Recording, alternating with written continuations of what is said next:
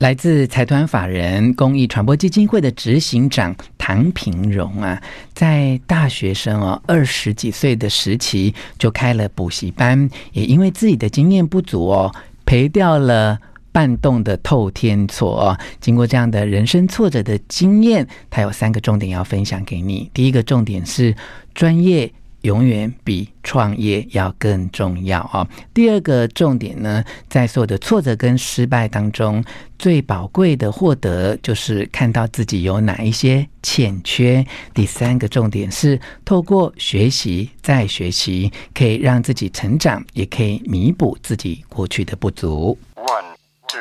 three, hit it. 吴若全，全是重点，不啰嗦，少废话，只讲重点。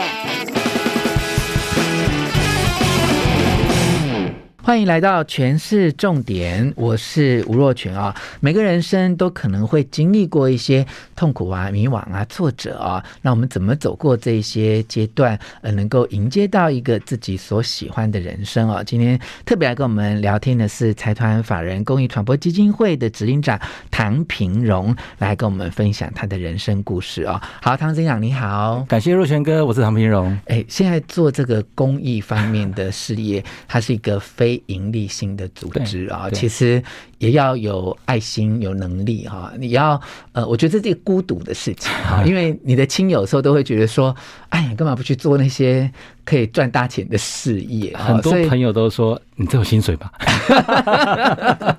要能够踏上这个领域，我想前面的人生也经历过一些事情，会让自己呃看得更透彻一些啊、如果要聊到呃。你当然还很年轻 了，可是要聊到说这一生觉得自己比较迷惘啊、困顿或嗯比较灰暗的一个一个阶段，你大概会想起是什么样的时光呢？其实有蛮多段时间都是起起落落、哦。那因为其实我呃生长在一个就是呃比较中产的家庭哦，其实家庭的一个环境算还可以，嗯，所以从小到大在念书的期间，其实不不太需要去想太多的，不像要打工啊或怎么样，好、所以会有比较多时间去想东想西，嗯对，所以我在大学的时候就，呃，因为那时候也接触到家教嘛，嗯哦，所以也就是，呃，当时也是建了几个家教，哎，觉得做的还不错，把嗯小朋友的成绩也也做的蛮好的哈，那心就开始变大，所以我就开始投入开了补习班，嗯，嗯嗯开了文理补习班哈，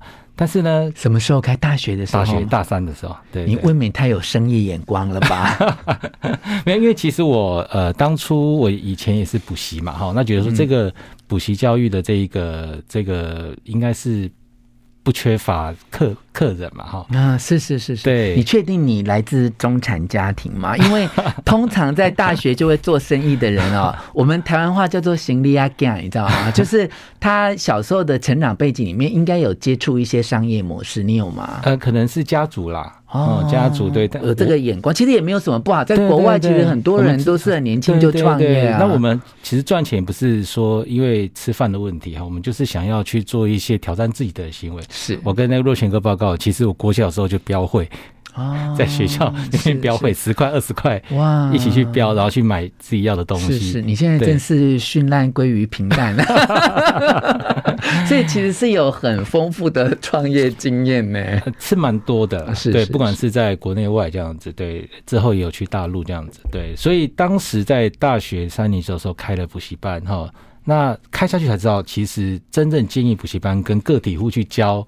单一的家教其实差非常多的，它不只是在你的宣传，还有在管理，还有在整个的师资培训上面，其实它是个非常繁复以及呃，就是没有那么简单一件事情。以我当时的这一个阅历哈，其实是真的是有点呃，就是小孩子开大车啦，哈、嗯所以在大概经营了就是两年的期间，好，那呃一直以来就没有办法去达到我所想要的目标，嗯，好，就是一些相关的那个就是学生啊人数啊，哦，其实都没有都没有达到预期哈、所以就是结束经营，大概在两年的时间，哈、其实当时哦等一下，这个课业还能维持吗？你大学有念完吗？ 哎呦有有有有有，对对对对对， 有就有啊一对边学业一边创业，然后对两年认赔了结，这样对对，有那赔吗？赔赔赔赔有赔啊而且是因为有个好爸爸嘛， 对对是嗯对，愿意支持啦，愿意支持啦。当时其实、呃，因为其实我觉得父母都是这样子哈，嗯你只要不要去做坏事，是啊，啦，你有想法，是那当时我就当然你要有一些商业的一些计划，诶，那因为当时我的那个就是家教的这一个体验还不错，那当时的家长也蛮挺的，嗯，对，但是那也是个案而已啊，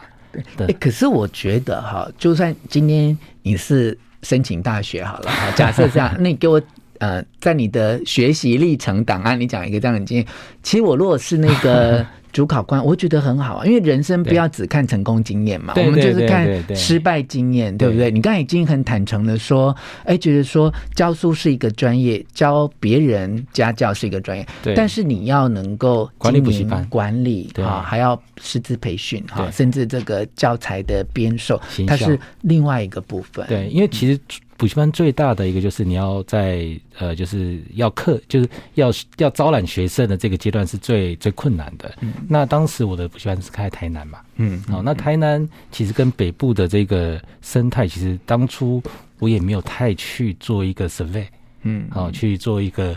去了解，哦，想说诶市应该场调查了，对对嗯对嗯对，嗯所以就开下去，而且我当时想说，我开在国中的门口，嗯应该万事俱备，就在路口嘛，很快。哎，但是呢，我开一个这么崭新的一个补习班，对面是一个四十年的一个老补习班，哦，但他的学生是我的三倍以上，嗯嗯，我就真的是不明白为什么，因为我当时的师资是打出来就是，因为在台南成大嘛，成大的硕博士嗯啊的那个就是师资嘛哈，但是我通常来我这边都是可能就是成绩比较差的，嗯好、那也是三三两两，嗯好、后来才发现其实他这个跟当初他们几十年跟学校的老师的关系，嗯嗯还有整个的他们，比方说南部嘛，因为南部其实比较多自营商，嗯他们其实跟一般北部的朝九晚五的上班族家长不同，嗯他们有时候晚上要开店开到九点多，嗯所以他们更多是一种叫做托儿嗯啊，就是他并不是在你的成绩上需要多突飞猛进，但就是刚好在他们打烊之前。让小朋友有一个地方可以自习的一个一个地方，不要学坏。嗯，所以以他们比较重缘缘故关系，嗯人跟人之间的。那我是一个外地人嘛，嗯那我开个比较强调的都是成绩一些相关的，好功利主义。那这个可能在当时不是他们所需要的。嗯，对，这就是让我呃非常的深刻了解，在做个市场调查是非常重要的一件事情。所以有检讨就对了。对对对，当时但也花了很多学费 啊。对是是，那对这一次的算是挫败的经验带给你对什么样的影响呢？呃，基本上因为不管在求学阶段了哈，都其实我都算是比较顺利。嗯，好，不管在高中啊、大学一些相关的哈。那所以这一次的这个这个算是第一次的展露哈，嗯就是自己想要去创业的这状况是失败造成的结果哈，让我自己其实会开始想到自己是缺乏了些什么东西，嗯嗯回过头来看自己，嗯所以呃，我是怎么样去度过这个就是。再去念研 究所，嗯，对，再去念了一个研究所，对，然后在，因为我觉得回到学校的这一个这个场域是一个很好的一个避难所，嗯也是一个很好的思考嗯自己一个重新出发的一个很好的一个环境嗯，跟一嗯个呃算是母体了哈。嗯，所以呃我在，但是我在念研究所的时候，一直想说要怎么把前面的钱赚回来，嗯好，因为其实念研究所比较自由，更自由了一点，嗯所以我又在做了一些相关的汽车买卖的业务，嗯自己跑探访，所以在当时可能是零六、零七、零八年的时候，也就是自己因为自己也喜欢做一些车子的一些，自己喜欢车子嘛，嗯就往自己的兴趣去做一个，就是做汽车买卖，嗯自己单帮对，嗯然后也做的还不错这样子，对对对，嗯嗯慢慢慢慢又又累积了一些自己的一些资本这样子，嗯嗯，对。所以开补习班的挫折的经验啊，并没有让你一败涂地或从此没办法振作起来。你透过了进修，念了硕士，反而更有对勇气看到之前欠缺的某一些专业或某一对些对对对你需要的资源，然后对就有这个勇气再创一次业。对，呃，我觉得当时也是因为还年轻，嗯对，觉得说自己其实其实主要对不起的就是对不起自己的爸爸，嗯那对不起自己爸爸，呃，其实以后再弥补就好了嘛。当时是这样子可想，以讲一下当初那补习班赔了多少钱 吗？呃，大概三百万，哦，以对那个年代来对说对，在台南三百万应该可以买房子哦。 当时我们、我住的房子是呃楼中楼七十几平，哼哈哼，当时在台南，哼哦，一个月的租金才一万两千五，嗯哦，七十几平的楼中楼，正楼中楼，哦然后当初的卖价才六百万，，哦 所以如果当初把这三百万跑去，应该是可以买一个三房两厅的的电梯大楼。那如果再过这几年，可能涨了好几倍了。嗯， 对对对，那当时没有想想这么多嘛，嗯只想说，哎，想要开个补习班，觉得说它是一个能够永续经营的一个、嗯一个产业嘛。嗯嗯对，那后来念了研究所，然后开了呃嗯啊那自己在做一个单汽帮车买卖对的对对对对，哈哈个体户的一个生意。嗯嗯嗯然后，因为主要是什么？因为其实也拿了爸爸这么多钱哈、嗯那就想说不要再跟他要生活费。嗯，嗯哦，那当时就想说自己能够独立自主，是哦，那是就做自己喜欢的事情，嗯然后也能够兼顾学业一些相关的。嗯但也刚好那时候就是在这个汽车销售这一块，也有一些朋友的帮忙，嗯所以其实也做的还不错，嗯，对，也让自己能够累积一些资本，而且重新找回创业的信对对对心对，然后当时我也、因为刚好那时候也是零八年嘛，哈、嗯就是呃两岸的这个关系比较好的时候，嗯嗯我也就是呃当时刚好要写论文，嗯我就把我的主题放在对岸。嗯所以我就去对岸写我的论文，嗯，在对岸蹲点了半年。嗯，对也所以增加了自己人生的阅历啦。对好，好，那么在这一些经验里面，其实都跟商业、都跟数字、都跟对一些营收哈有呃很密切的关系哦对。对那对现在转换到做这个非盈利性的组织哦，对对，怎么样去调试这个心境？是让自己可以更加的，嗯因为绚烂能够归于平淡吗？其实它也是一个非常的一个大一个转折点，就是二零一四年那时候，我其实去大陆之后，我就在大陆也是创业，也在工作，然后嗯也在大陆待了六年。嗯到二零一四年，一个非常突然的一个意外，哦，嗯就是我爸爸突然的意外瘫痪，嗯，哦，这个晴天霹雳哈。哦嗯因为当初其实我能够潇潇洒自在的在外面做自己事情，其实家庭有爸爸在，就是在、在撑着，嗯对，所以我并不需要太多的那个。但是我爸爸突然倒下来了，嗯所以当时我必须要回到台湾，嗯因为我是唯一的儿子，嗯，对，家里就剩下我一个男生，嗯对，所以我必须要扛起我爸的这个担子啊，嗯而且是非常非常非常突然的一件事情嗯。是对，所以在这中间，其实我也有非常的沮丧，嗯。想说为什么会发生这种事情，而且因为我爸在那个你正要对发展的一个对阶对对，段，而且我爸当时也才五十七岁，嗯而且我刚好当时有一个入气，也正好要要要把我就是也是猎人头要找我去做哦一个还不错的职位，就在一个人生蛮对好发展的对时机对对啊，所以我就毅然决然地回台湾，是当时也让自己沉潜了蛮久的，大概一两个月。嗯，对，那时候想说要怎么样去做，嗯嗯，第一个就是先把家里的事情处理好，嗯嗯，那家里事情稳定好之后，我一样是做大陆相关的一些工作，当时在一个台湾的一个食品公司嗯负责大陆还有东南亚的市场，嗯然后慢慢慢慢的，因为这中间其实我爸的事情之后，有非常多的朋友，